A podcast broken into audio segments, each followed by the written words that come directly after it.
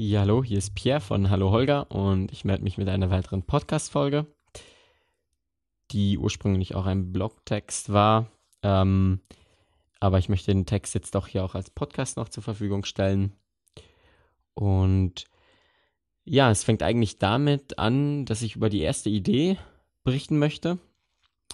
Und ich eigentlich ja weiß, dass ich der schlechteste Blogger und Podcaster der Welt bin weil jedes Mal, wenn ich einem meiner Freunde meine Texte zeige, kriege ich immer so Feedback, das ist nicht richtig geschrieben und das nicht und das nicht und das nicht und mach deine Sätze länger. Da ist kein Verb drin. Ähm, das wäre Sprachvergewaltigung, Sprachvergewaltigung, was ich hier mache. Und natürlich, dass das alles, was ich mache, gar keinen Wert hätte. Und ich verstehe schon, ähm, dass man mir sagen möchte, dass ich, um was zu machen, erstmal richtig schreiben können müsse, dass ich äh, gute Dinge für andere erstellen müsste zum Posten. Ähm, und am besten habe ich dafür noch ein Studium oder eine Weiterbildung abgeschlossen. Aber genau da liegt der Punkt. Ähm, ich bin vor kurzer Zeit auf ein Zitat gestoßen. Äh, und das war eigentlich so, dass ich mir in einem Jahr wünschen würde, ich hätte heute angefangen. Und es ist halt so, dass bevor ich anfangen kann, dass ich eine Idee brauche. Und von denen habe ich zahlreiche. Von denen hast auch du, glaube ich, zahlreiche. Aber das Anfangen gestaltet sich bei mir manchmal schwer. Denn wenn ich eine Idee bei mir im Kopf habe, die heranwächst, dann kommen als zweites die Gedanken und ich denke dann, uh, über was denken die anderen wohl über mich, wenn ich das mache? Was bringt mir das, wenn ich das umsetze? Ist das nicht peinlich, das zu machen? Und habe ich überhaupt Zeit dafür? Und ich habe durch diese Gedanken auf einmal unglaublich viele Sorgen. Meine Idee, die mich anfangs so fasziniert hat, ist zwar immer noch da, wird aber auf einen Schlag so klein gemacht und ich schieb sie weg. Aber die Idee hat das eigentlich gar nicht verdient. Und ich frage mich dann immer so, woher kommen die Gedanken, die mein Leben dann kaputt machen, weil ich diese Ideen nicht umsetze? Wer Kindern manchmal beim Spielen zusieht, der kennt eine große Stärke. Und das ist die Neugierde.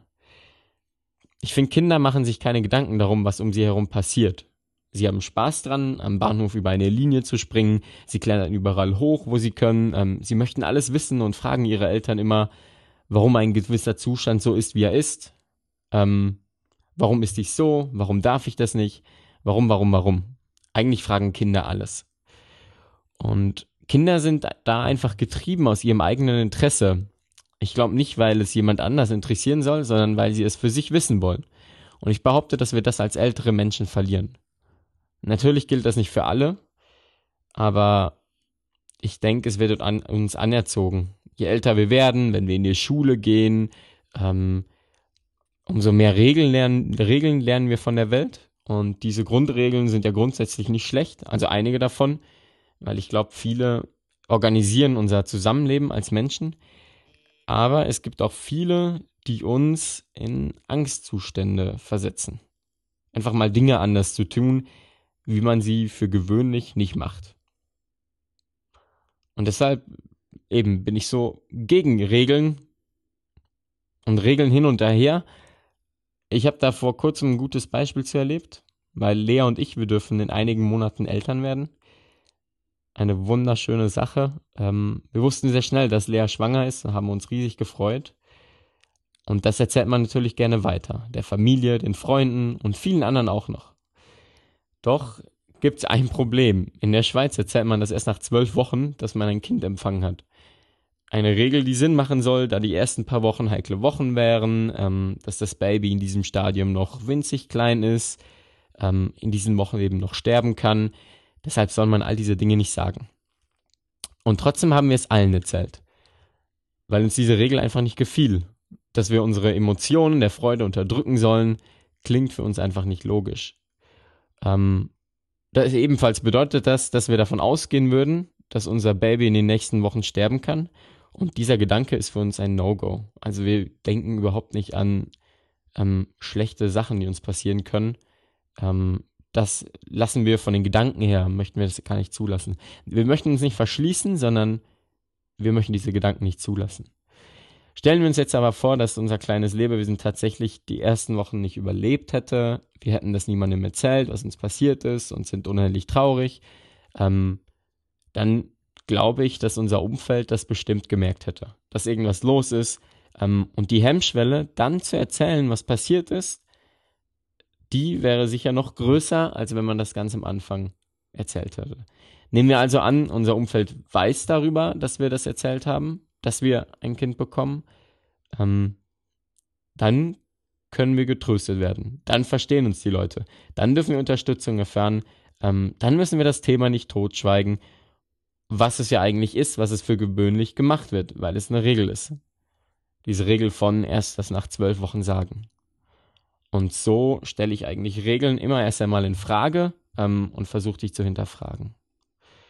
Und irgendwann nach der Idee, nach diesem Gedanken, geht es natürlich auch ans Anfang, übers Anfang. Und so beginne ich mit meiner ersten Idee, weil die hat immer so was Magisches an sich. Ich kann mir nicht genau erklären, was es ist, aber kann es vielleicht so beschreiben, dass die erste Idee nicht nur aus meinem Kopf kommt. Es ist meistens ein Gemisch aus Bauchgefühl, Visionen und Träumen, die sich in meinem Kopf irgendwie platzieren.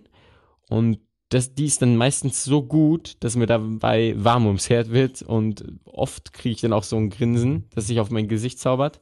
Ähm, ja, es ist meistens was Freches, etwas, was ich gerne umsetzen möchte.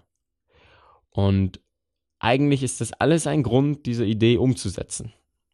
Und jetzt kommt wieder eigentlich mein, mein Lieblingswort. Ähm, meine Gedanken kreisen schon wieder weiter. Sehr schnell entsteht die zweite, dritte und vierte Idee, die allesamt besser sind als die erste. Ist ja wie eine zweite Version. Und so kommen immer neue Ideen, die alle toll wären und den Anfang umso schwerer machen, weil ich auf einmal so viele Möglichkeiten habe und überhaupt nicht mehr weiß, wo ich stehe, keine Ahnung habe, in welche Richtung ich jetzt gehen soll. Ähm, Blockade. Und so ist bei mir wie das Gesetz entstanden, dass die erste Idee immer die beste ist. Die wird sicher umgesetzt, weil die Umsetzung einer Idee das Wichtigste ist. Ähm, und ohne die Umsetzung ist meine Idee nichts wert. Trotz aller Bedenken, aller Sorgen, aller anderen Ideen, die erste Idee wird in die Tat umgesetzt. Also sage ich mir einfach, fuck ja, meine Idee, was diesen Text zu schreiben, egal was du darüber denkst, ähm, es ging nicht darum, dass dir dieser Text richtig gut gefällt oder einen Mehrwert schafft, ähm, was natürlich schön ist, wenn es so ist, aber das soll es in erster Linie nicht, ähm, weil ich hatte die Idee, einen Blog zu starten, Podcast zu machen und habe einfach angefangen. Auch wenn ich Perfektionist bin, ähm, und ich jeden Tag mit mir ringe, ob das alles gut genug ist und mich frage, kann ich hier nicht oder dort, hier, hier oder dort noch irgendwas verbessern? Ähm, oder ist die zweite Idee nicht doch auch noch besser als die erste? Sind das alles viel zu viele Gedanken? Die muss ich alle zur Seite legen. Ich fange einfach an. Fuck yeah.